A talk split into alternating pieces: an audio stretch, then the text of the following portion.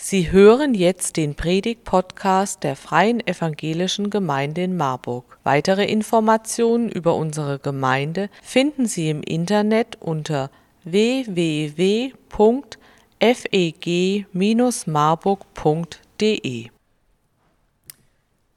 Ich möchte heute die Predigt anfangen mit einem kleinen Rätsel.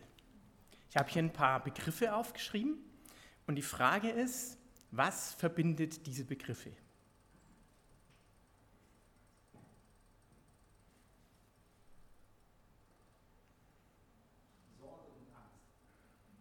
Sorge und Angst, besonders wenn man Bayern sieht. Ne? Manche im Hessen kommt dann schon Sorge auf, das kann ich verstehen.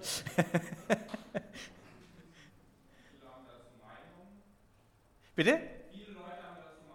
Viele Leute haben dazu Meinungen, ja. Ja, genau, Krisen. Man kann hinter jedem dieser Begriffe Krise setzen. Manchmal muss man noch ein S einfügen. Also Ölkrise, Energiekrise, Ukraine-Krise oder Gesundheitskrise und so weiter. Krisen. Genau, das ist es. Und in Krisen, da schauen wir manchmal ganz schön planlos aus. Krise, was ist das eigentlich, eine Krise? Nun, wenn man vom Griechischen herkommt, dann ist Krisis ein Wort, das von einem Verb kommt, das so viel heißt wie entscheiden oder urteilen. Das heißt, hier passiert sozusagen eine Entscheidung. Hier spaltet sich etwas auf. Hier sieht man, ob ein Fundament tragfähig ist oder nicht. Und von daher nutzt es nichts zu sagen, die Krise kann mich mal, wie manch einer sagt, denn die Krise ist ja trotzdem da, ähm, sondern eine Krise kann mich selbst hinterfragen. Ich kann mich in einer Krise entwickeln. Und ich bin persönlich sehr, sehr froh, dass uns die Bibel eine ganze Reihe Leute präsentiert und vorstellt, die selber Krisen erlebt haben. Es ist nichts Neues, dass Menschen in Krisen kommen, sei es als ganze Gesellschaft oder sei es auch ganz persönlich in einer Identitätskrise zum Beispiel. Identität stand ja auch auf der Liste. Und deswegen soll die heutige Predigt einmal einen Blick werfen auf den König Hiskia. Hallo, ich bin's, deine Krise, wie Hiskia mit Krisen umging. Hiskia, das war ein König im 8. Jahrhundert. Oh, jetzt geht leider mein Drücker nicht. Weiß nicht, was? Muss ich da irgendwo hinzielen? Oder musst du mich noch freischalten? Sonst kriege ich hier die Krise. Okay. Also, wir tauchen ein, wir reisen mal 2800 Jahre ungefähr zurück ins Jahr 725 vor Christus. Und im zweiten Buch Könige Kapitel 18, da heißt es, im dritten Jahr Hoscheas, des Königs von Israel, wurde Hiskia König von Juda. Ja, Juda und Israel waren ja zwei getrennte Königreiche nach Salomo.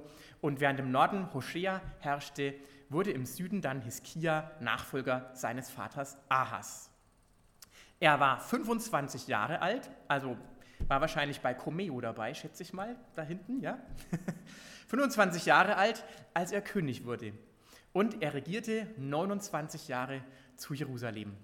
Und er tat, was dem Herrn wohlgefiel, ganz wie sein Vater David, ein König nach Gottes Herzen. Und dann heißt es weiter, was er alles getan hat. Er entfernte die Höhen und zerbrach die Steinmale und hieb die Aschera um und zerschlug die eherne Schlange, die Mose gemacht hatte, denn bis zu dieser Zeit hatten ihr die Israeliten geräuchert und man nannte sie Nehushtan.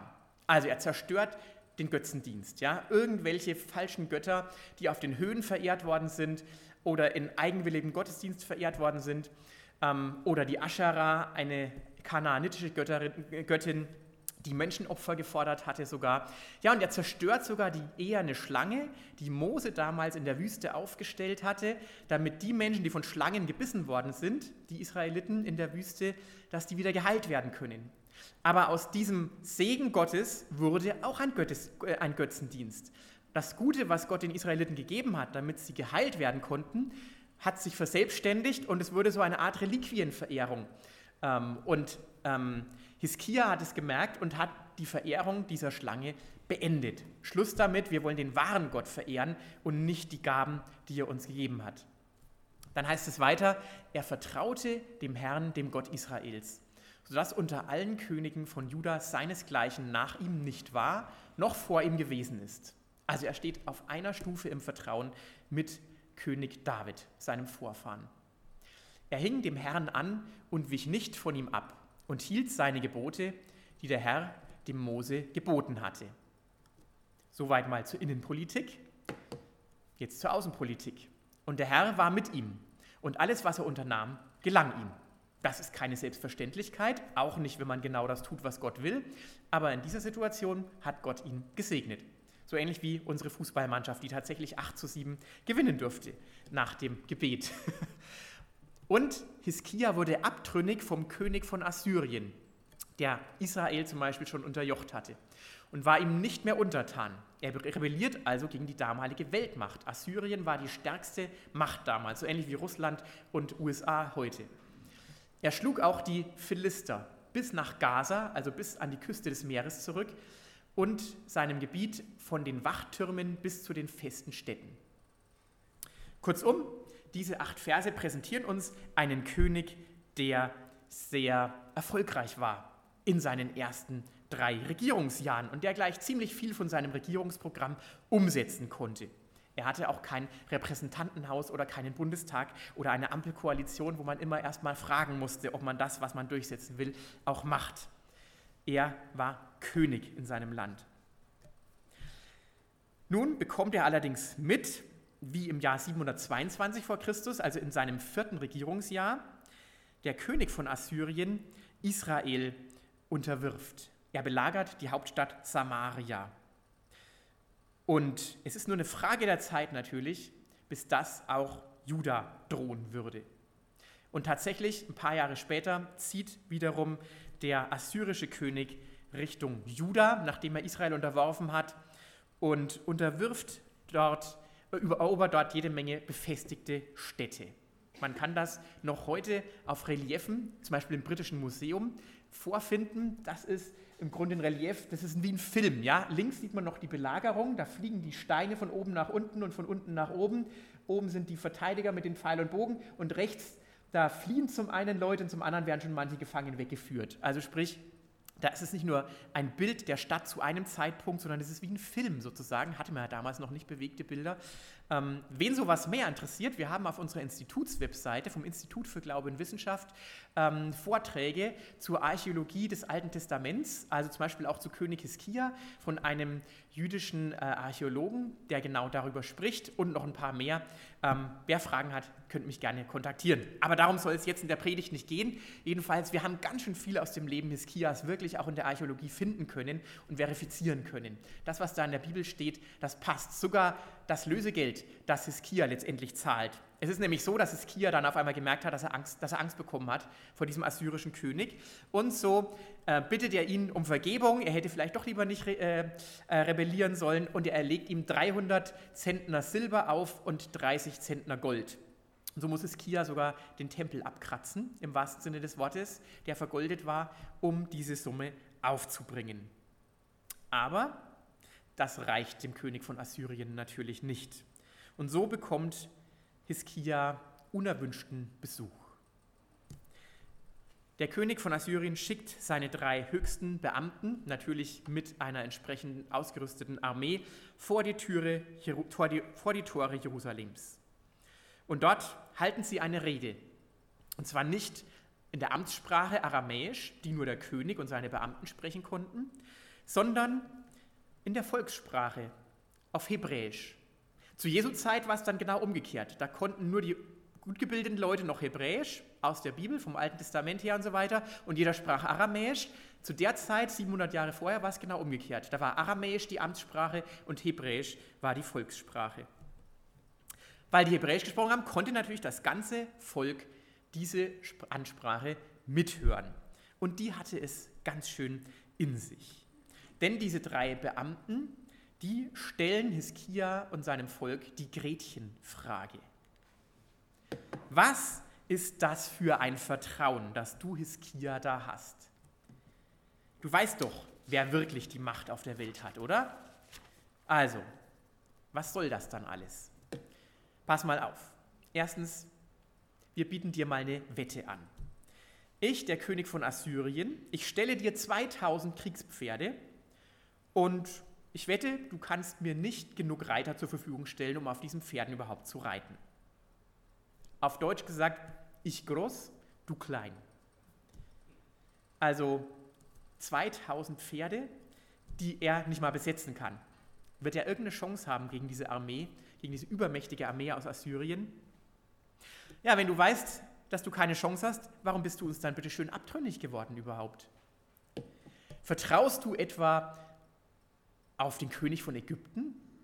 Dieser zerbrochene Rohrstab, den ich erst kürzlich wieder besiegt habe und in seine Schranken gewiesen habe? Wenn du auf den vertraust, der wird dir von hinten eher noch in den Rücken fallen. Ja? Der ist wie ein zerbrochener Rohrstab, wenn man sich darauf stützt, dringt er einem in den Arm ein und verletzt einen. Ist doch lächerlich. Auf Deutsch gesagt, du wirst hier auf der Erde keine Hilfe finden. Ägypten ist keine Hilfe für dich. Verlass dich doch nicht auf solche Verbündeten. Du bist alleine, mein Freundchen. Oder glaubst du etwa, du findest jenseits dieser Erde in irgendeiner Weise Hilfe? Vertraust du etwa auf deinen Gott? Überleg mal, schau doch mal, was du bis jetzt gemacht hast, Hiskia. Du hast die ganzen Altäre auf den Höhen einreißen lassen, ja? Da waren zwar auch Götzenbilder dabei, aber du hast sogar Altäre deines Gottes einreißen lassen, weil du nämlich willst, dass nur noch in Jerusalem angebetet wird. Glaubst du vielleicht, dass das deinem Gott gefällt, wenn du alle Altäre, die auch ihm gehören, einreißen lässt? Ich glaube, du hast in deinem Charakter keine Basis, dass du Gott wohlgefällig sein kannst. Dein Vertrauen auf Gott ist falsch platziert. Du hast Gott nämlich missverstanden, mein Freundchen. Von daher, auch da wirst du keine Hilfe finden. Und viertens, ich kenne deinen Gott übrigens auch. Der hat neulich erst Kontakt mit mir gehabt. Und der hat übrigens zu mir gesagt, dass ich gegen euch hinaufziehen soll. Das habe ich mir gar nicht selber ausgedacht, sondern das hat Gott gesagt.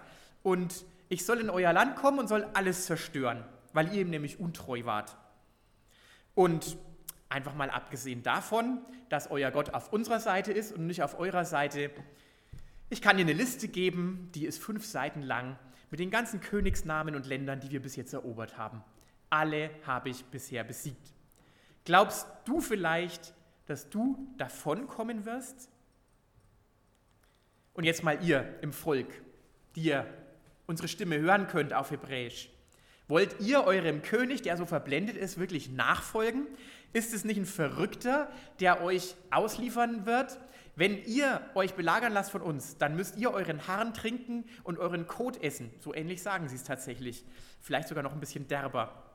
Also von daher, überlegt euch gut, was ihr jetzt machen wollt. Diese Boten unterminieren alle Grundlagen der Stadt Jerusalem. Die Bündnispolitik den Glauben an Gott, alles, was bis jetzt passiert ist. Alles scheint zu zerbröckeln. Da ist der starke Gegner und in der Stadt Jerusalem beginnen die Leute zu zittern. Und dann kommt auch noch die Belohnung obendrauf. Wenn ihr euch jetzt freiwillig in unsere assyrische Hand begebt und jetzt mit uns mitkommt, wenn ihr desertiert sozusagen, dann werde ich euch fette Gewinne geben. Ihr werdet Öl, Korn und Wein bekommen. Wir laden euch zu McDonalds ein. Ihr bekommt 500 Euro McDonalds-Gutschein. Alles für euch. Brüderchen, kommt in die Arme der Weltmacht. Vergesst Zelensky und seinen triegerischen Kapitalismus, der euch nur zerstört. Holt euch doch eine gute Rente bei uns. Kommt heim in eure wirkliche Heimat, zu uns. Irgendwie kann ich mir parallel zur Gegenwart bei diesem Text gar nicht irgendwie aus dem Verstand hinausdrängen. Es drängt sich irgendwie auf. Wie reagiert das Volk? Das Volk schweigt, wie es befohlen war. Hiskia hatte das ganz klar angeordnet. Aber die Verunsicherung liegt spürbar in der Luft. Für König Hiskia wird es absolut ernst. Er ist der König, er trägt die Verantwortung und seine Vertrauenswürdigkeit wurde untergraben. Das Leben seines Volkes steht auf dem Spiel. Die Machtverhältnisse sind klar. Der Gegner ist übermächtig. Kann ich, will ich dafür die Verantwortung übernehmen? Wie kann ich das überhaupt tun? Und so betet Hiskia. Er vergleicht in seinem Gebet die Situation mit äußerster Macht und Kraftlosigkeit. Eine Gebärende ist kurz davor, das Kind zu bekommen, aber das Kind bleibt stecken und es ist keine Kraft mehr da, das Kind hinauszupressen. Ich glaube, das ist die brutalste Situation, die man sich überhaupt nur vorstellen kann. Man freut sich auf das Kind und dann versagen die Kräfte und sowohl Kind als auch Mutter sterben. Und genau mit dieser Situation vergleicht sich Skia. Es ist spannend, dass übrigens auch äh, auf dem Sanherib-Prisma, das man entdeckt hat, ein ähnlicher, Vers, ein ähnlicher Satz steht, den Sanherib natürlich geschrieben hat. Er sagt nämlich, ich habe Hiskia gefangen wie einen Vogel im Käfig. Der kommt also aus dem Käfig nicht mehr raus. Was interessanterweise nicht auf dem Prisma steht, ist, dass Sanherib die Stadt tatsächlich eingenommen hätte, Jerusalem. Was jeder König natürlich sofort aufschreiben würde, wenn er die Stadt eingenommen hätte. Aber das steht nicht da. Und wir werden später sehen, warum das so ist. Ja, in dieser verzweifelten Lage, mit diesem Gebet, schickt Hiskia schließlich seine Berater zu Jesaja. Jesaja, der als Prophet letztendlich die Verbindung zu Gott, zu Jahwe herstellt. Und die Worte, die er seinen Boten mitgibt, die sind, zeugen nicht gerade von sehr tiefem Gottesvertrauen. Denn da steht so viel wie, Vielleicht hört der Herr ja die Worte, mit denen wir und er verspottet wurden von den Assyrern. Bitte betet doch mal zu unserem Gott. Zumindest für die, die überhaupt noch übrig sind, nachdem er alles abgeschlachtet hat ringsum. Und ja, vielleicht lässt er uns ja dann tatsächlich entkommen. Also kein gerade überzeugtes Gebet, das Hiskia da spricht, aber immerhin, er wendet sich in seiner Not an den einzigen Ort, wo er wirklich noch Hilfe erwarten kann. Und die Antwort durch Jesaja, die klingt fast ein bisschen lapidar. Jesaja sagt einfach im Namen Gottes: Fürchte dich nicht. Der König von Assyrien, der hat mich gelästert. Ich schicke ihm aber einen Geist und er soll ein Gerücht hören, muss sich in seine Heimat zurückziehen und dort wird er umkommen. Punkt. Okay, spannende neue Nachricht. Ein toller Newsticker. So eine Information. Ist sie vertrauenswürdig? Nun, Hiskia reagiert, reagiert, erstmal gar nicht nach außen und der Rabschake, also diese Beamten des assyrischen Königs, die kehren wieder zurück zum assyrischen König, nach Lachisch, da wo der gerade seine Belagerung gefahren hat. Aber da ist der König verschwunden, denn er hat gehört, dass der kuschitische König im Anmarsch ist und deswegen musste er diese Belagerung kurz abbrechen.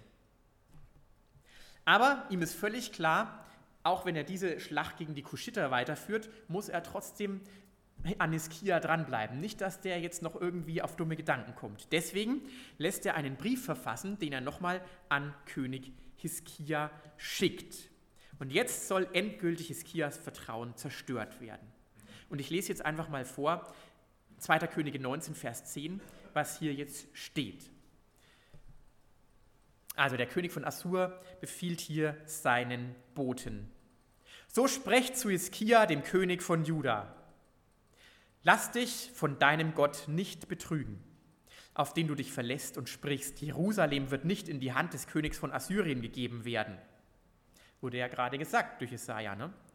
Siehe, Du hast doch gehört, was die Könige von Assyrien allen Ländern getan haben, dass sie den Bann an ihnen vollstreckten und du allein sollst etwa errettet werden?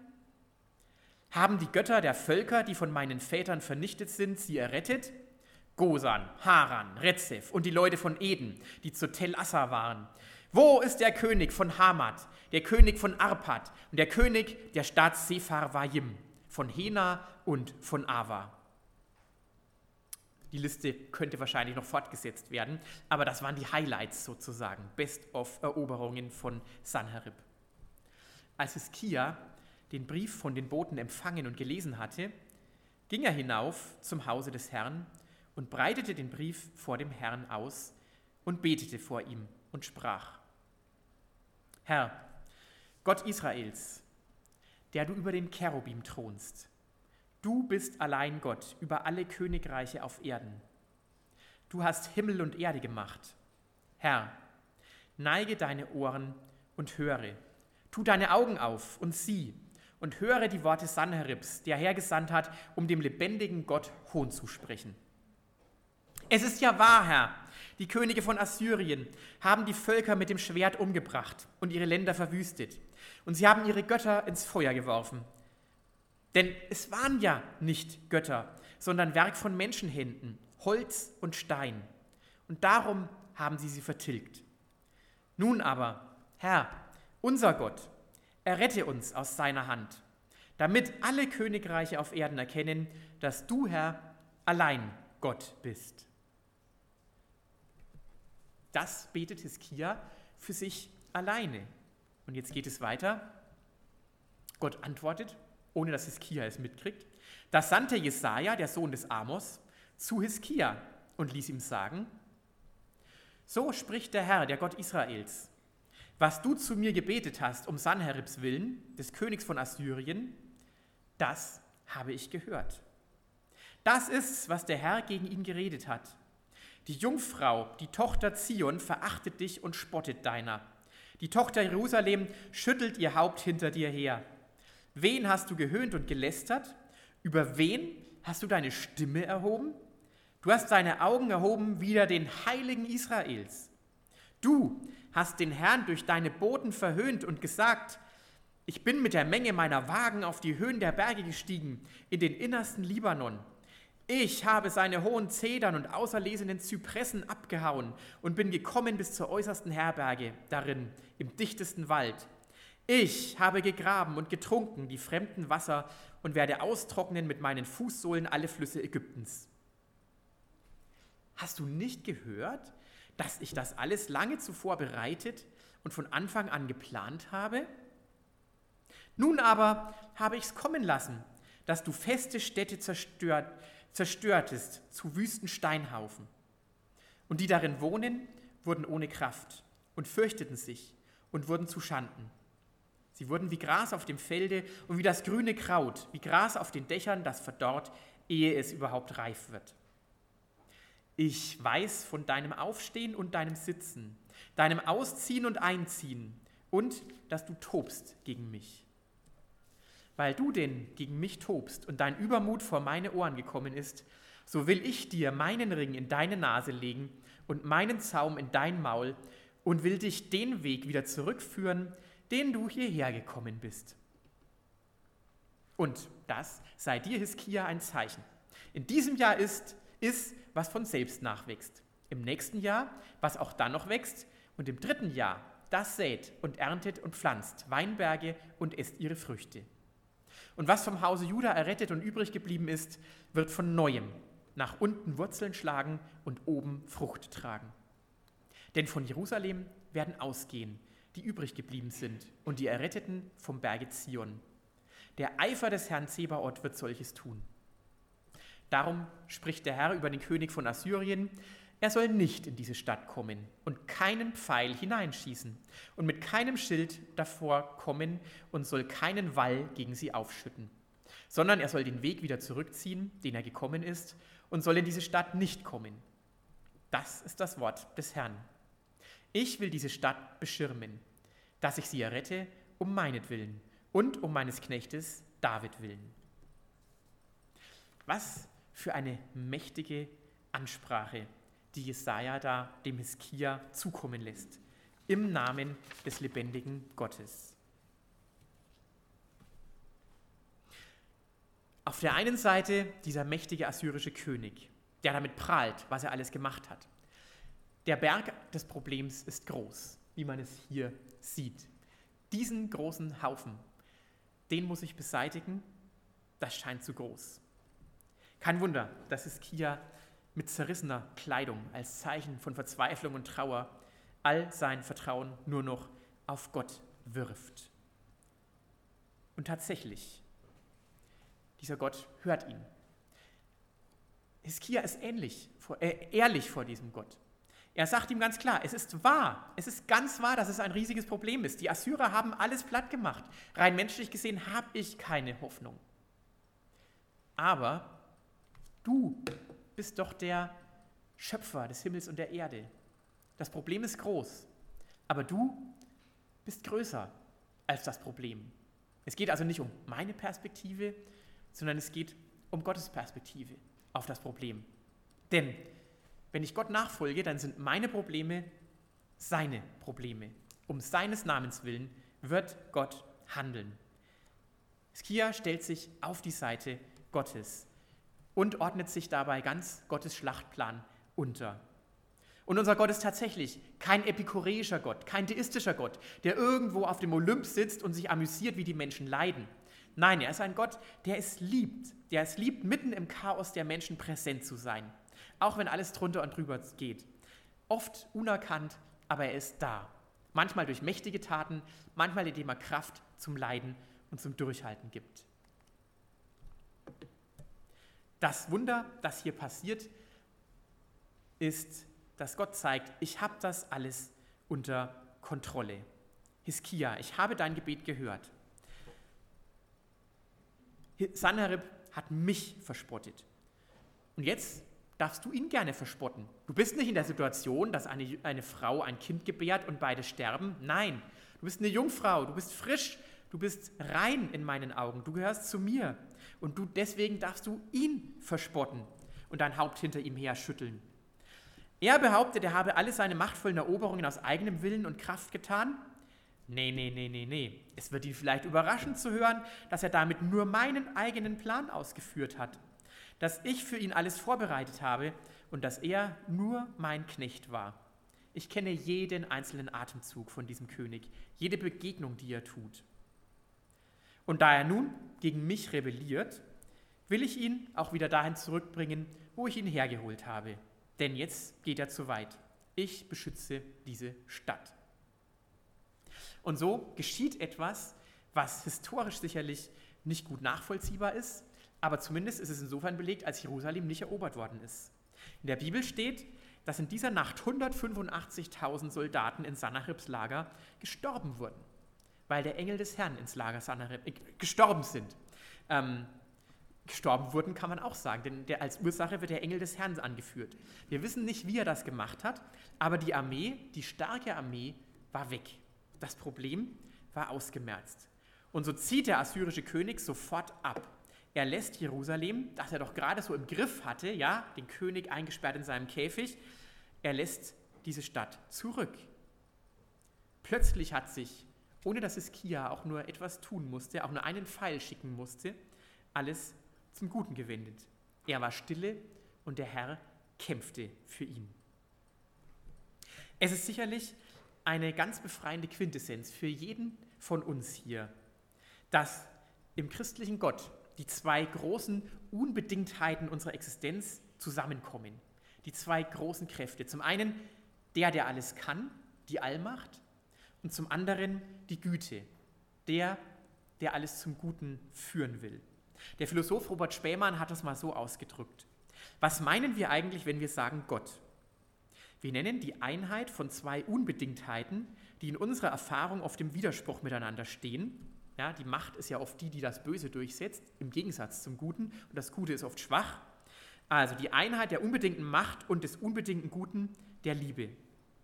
Wer an Gott glaubt, der glaubt, dass die Macht am Grunde dessen, was geschieht, gut ist. Und dass die Liebe, die wir alle schön finden, letzten Endes mächtig, ja allmächtig sein wird. Reich Gottes ist dort, wo aus diesem Glauben und aus diesem Vertrauen gelebt wird.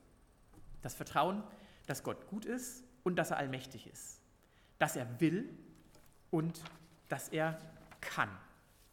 Gott kommt am Ende an sein Ziel, auch wenn es unterwegs manchmal ganz schön bergig sein kann.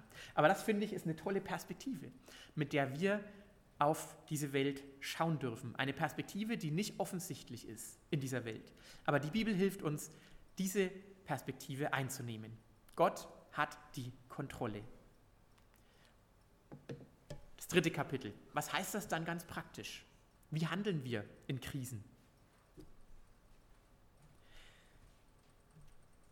Im Buch Könige wirkt es alles ganz einfach. Hiskia ist verzweifelt, er betet, er kriegt eine Antwort und Gott wirkt und der König von Assur verschwindet.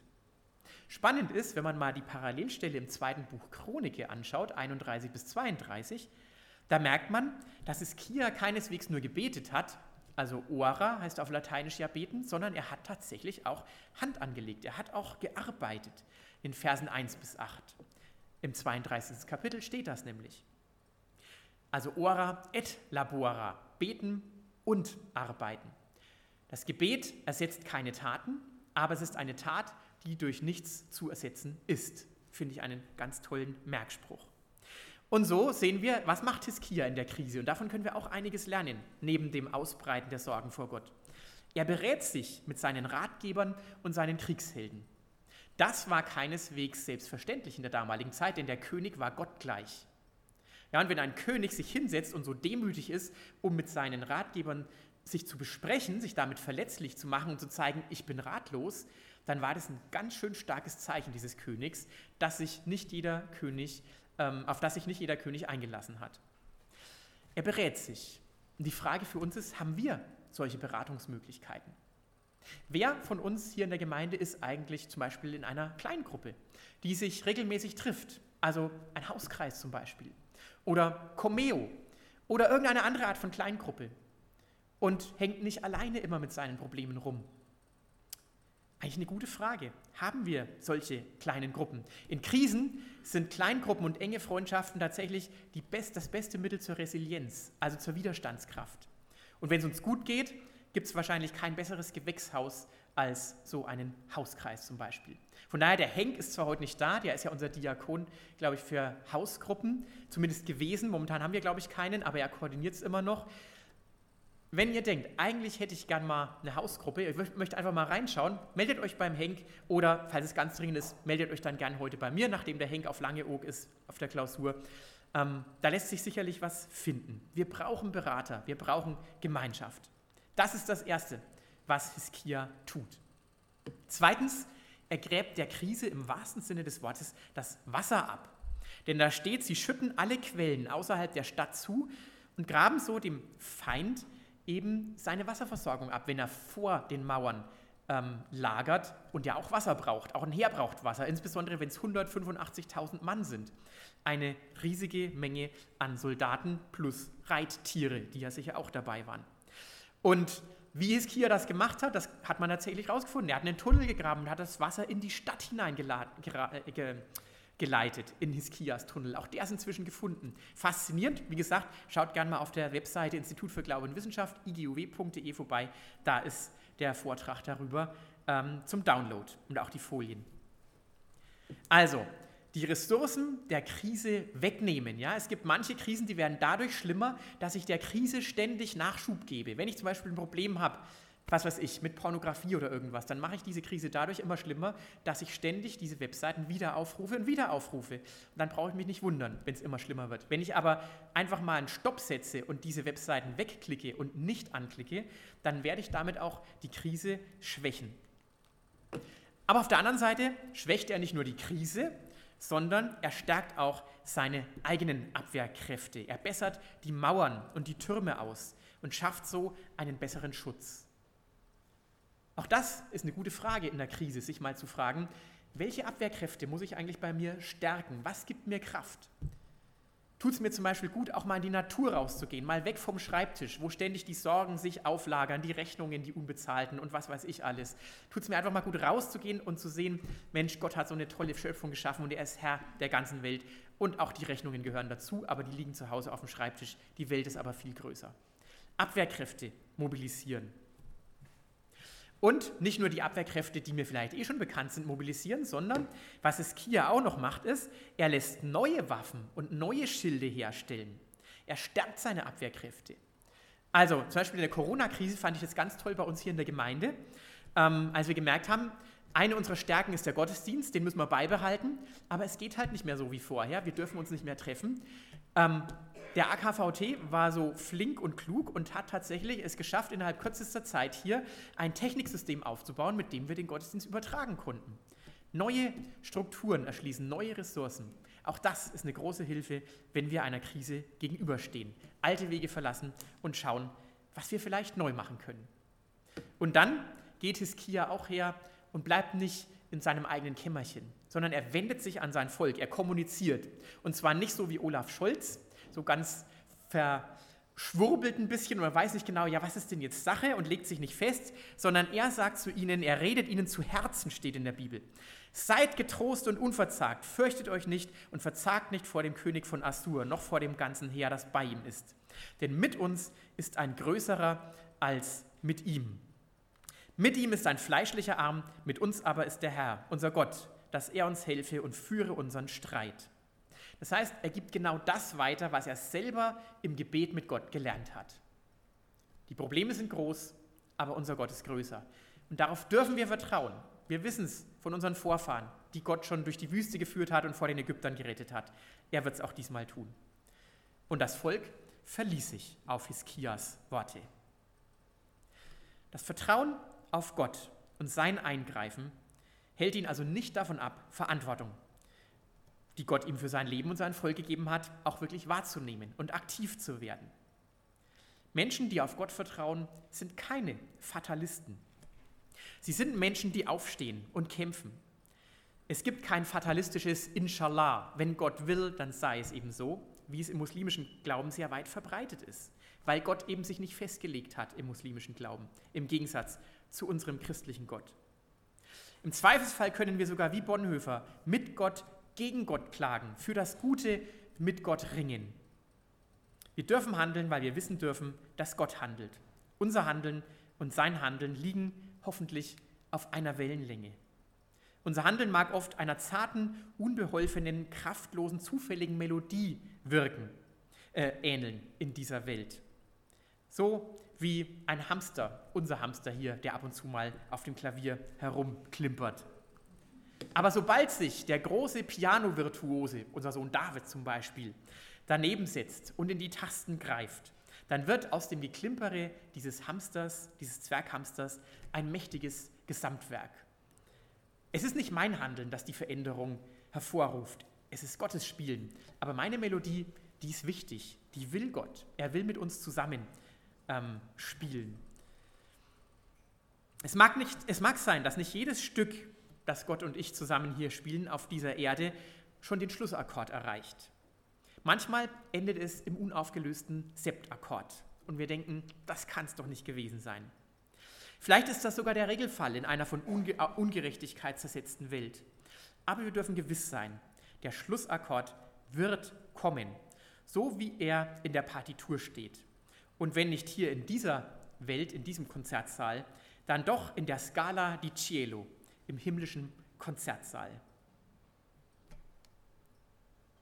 Ich denke, da war viel zum Nachdenken drin. Wie gehen wir mit Krisen um?